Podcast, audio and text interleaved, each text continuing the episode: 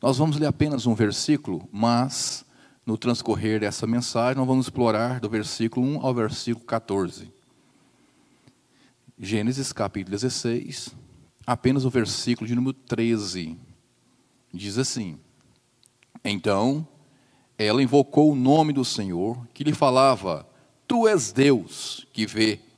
Pois disse ela: Não olhei eu neste lugar para aquele que me vê? Apenas esse versículo e nós vamos trabalhar nesse texto do 1 ao 14.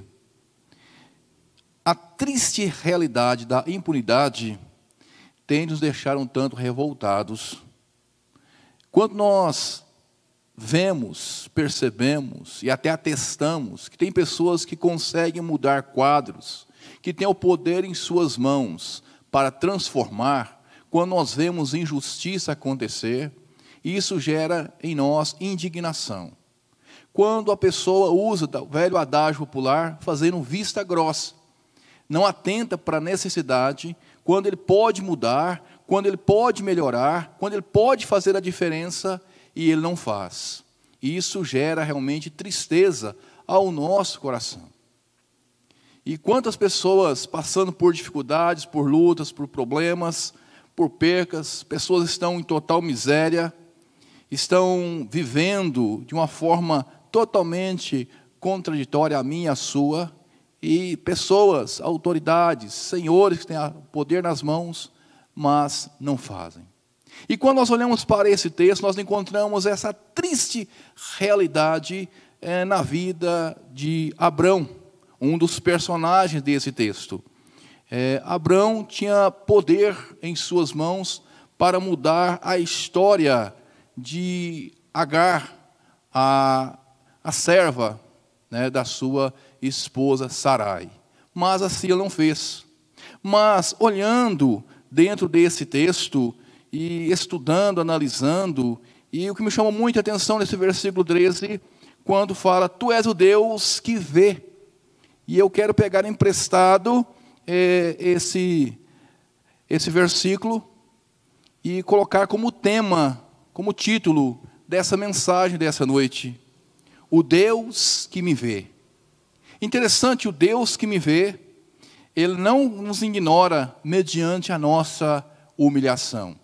O versículo 6, gostaria que você acompanhasse nesse culto, né, no versículo 6 de Gênesis capítulo 16, diz o seguinte: Respondeu Abrão a Sarai, a tua, a tua serva está na, nas tuas mãos.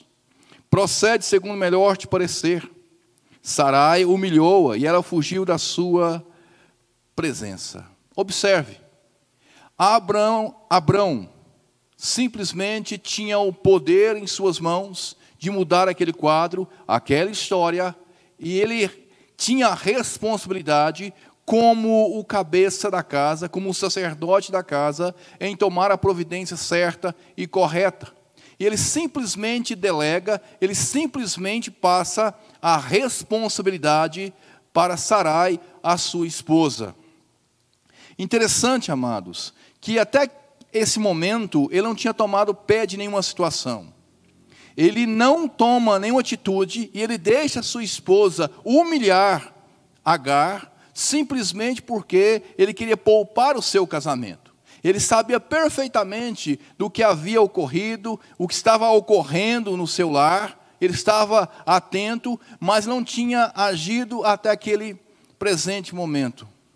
E interessante que o texto é enfático em dizer que Sarai humilha né, Agar e ela sai. E humilhar aqui no original é é intimidar com o olhar, é com palavra, é deprimir. E ela sentiu totalmente deprimida. Agar se sente deprimida. Ela se sente humilhada. E ela sai e ela foge da presença da sua senhora. Mas existem alguns resultados benéficos quanto à humilhação. E quando nós olhamos para a palavra de Deus, nós vemos a algo que me acalentar o meu e o seu coração, como acalentou o coração daquela mulher que foi humilhada naquele momento. Como diz em Lucas 14, versículo 11: Pois todo que se exalta será humilhado, e o que se humilha será exaltado. E nós aprendemos aqui algo muito interessante com Agar. Nós não somos tão bonzinhos assim como Agar não era tão boazinhas assim. Nós não somos tão é, quietinhos. Muitas vezes falta a oportunidade de mostrar as nossas garras truculentas, colocá-las para fora, afiadas, como essa mulher fez. Ah, o resultado que ela foi humilhada simplesmente porque ela havia esnobado a sua patroa. No versículo 4 fala: E ele possuiu e ela concebeu.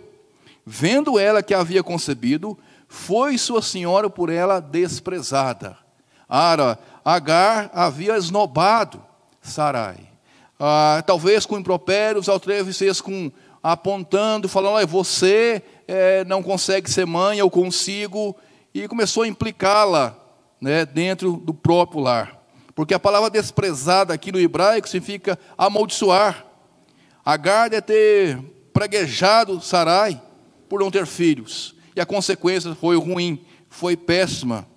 Mas Deus estava olhando, Deus estava contemplando, e Deus viu a situação tão dificultosa que essa mulher estava enfrentando Agar. Ela foge. Ela foge para onde? Ela foge para o deserto. Mas, um segundo ponto interessante para o nosso crescimento: Tu és o Deus que me vê. O Deus que nos vê é o Deus que não nos ignora mediante a nossa humilhação, mas também é o Deus que não nos ignora mediante aparente solidão. Olha o versículo 7 comigo, por favor, dentro da palavra de Deus, diz assim: Tendo achado o anjo do Senhor, juntamente à fonte de água no deserto, junto à fonte do caminho sur. Ou seja, ela estava em total solidão. O texto nos diz que Agar fugiu. Mas ela fugiu para onde? Ela fugiu para a casa dos seus pais. Ela fugiu para a casa de um ente querido, de um amigo, de um vizinho, de um conhecido. Ela fugiu para sua própria casa. Não. Ela foge para o deserto. Ela vai para um lugar ermo, para um lugar solitário, aonde não havia ninguém ali para dar guarita, proteção, a dar sustentabilidade. Uma mulher grávida à mercê de qualquer coisa ruim, e ela estava ali. Interessante que isso nos remete a uma realidade que nos fazemos muitas vezes a pergunta: Deus, eu estou sozinho em meio à multidão.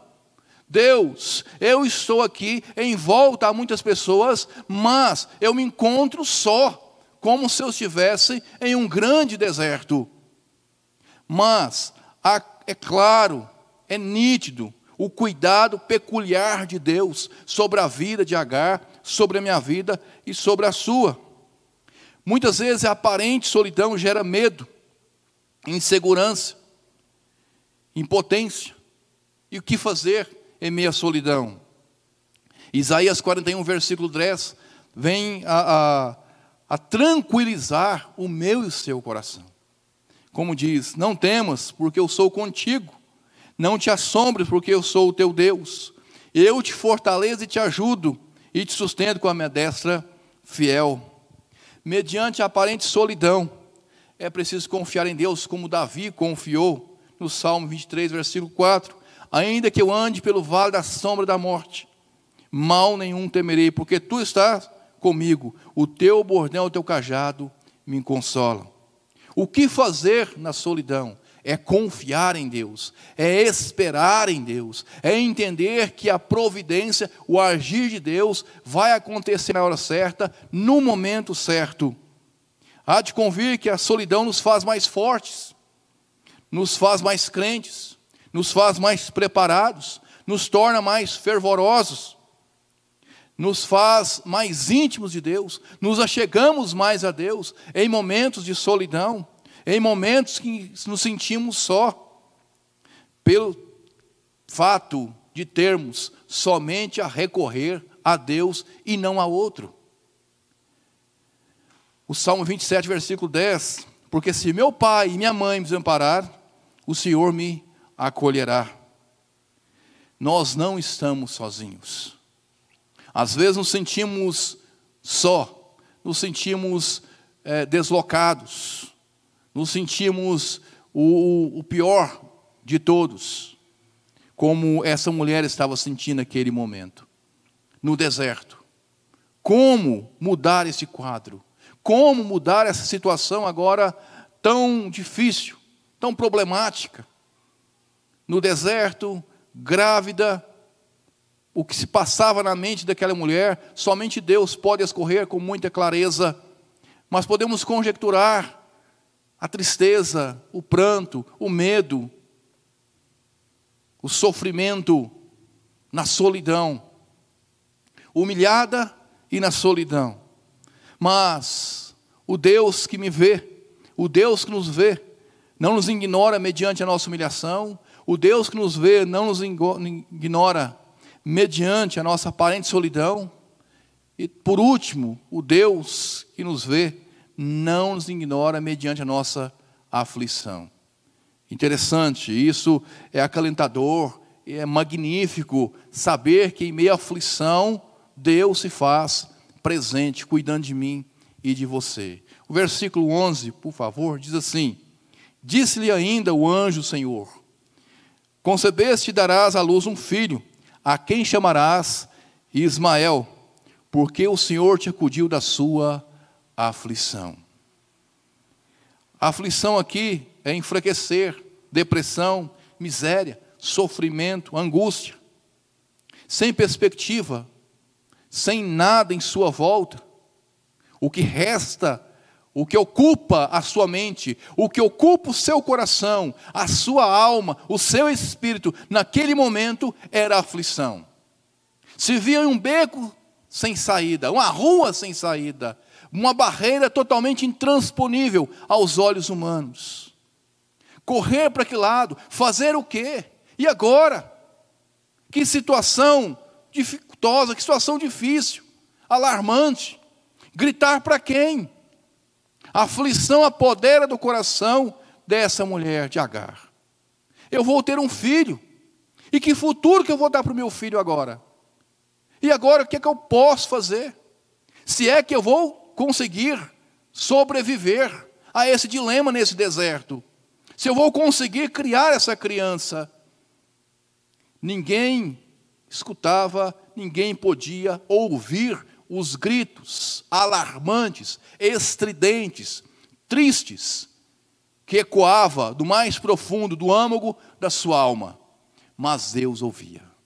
Mas Deus está ouvindo a mim e a você nessa noite por maior aflição que passemos ou que estamos passando, Deus contempla a minha e a sua aflição. E é magnífico saber que nós não estamos sozinhos, à mercê, a despeito de tantas coisas que o mundo tende a se levantar contra mim e contra você. Há tantas coisas, há tantas lutas, há tantas intempéries, há tantas tribulações, há tantas provas, há tantas dores, há tantas percas, há tantos lutos mas Deus contempla a minha e a sua aflição. Êxodo capítulo 3, versículo 7. Disse ainda o Senhor: Certamente vi a aflição do meu povo que está no Egito, e ouvi o seu clamor por causa dos seus autores. Conheço-lhe o sofrimento. E o texto vai além ainda. Deus não só viu, Deus não só ouviu o clamor daquele povo, como Deus só não viu o clamor dessa mulher, a aflição dessa mulher, como Deus entrou com a sua providência. Isso é fantástico. Deus entra com a sua providência para acudir a minha e a sua vida. Nós não estamos à mercê, nós não estamos sozinhos no deserto, nós não estamos sozinhos em meio à multidão, nós não estamos sozinhos em meio às humilhações, às afrontas que enfrentamos e passamos. Como Agar foi, confortada no deserto, nós somos confortados pelo Senhor. Jó capítulo 36, versículo 15. Aos aflitos livra por meio da sua aflição, e pela pela opressão lhe abre os ouvidos. E o Salmo 31, versículo 7. Eu me alegrarei, regozijarei na tua benignidade, pois tem visto a minha aflição conheces as angústias da minha alma. Quem conhece a angústia da sua alma, meu querido e minha querida no Senhor? Quem conhece o seu dilema, o seu sofrimento? Quem consegue prescrutar o mais íntimo do seu ser? A não ser Deus.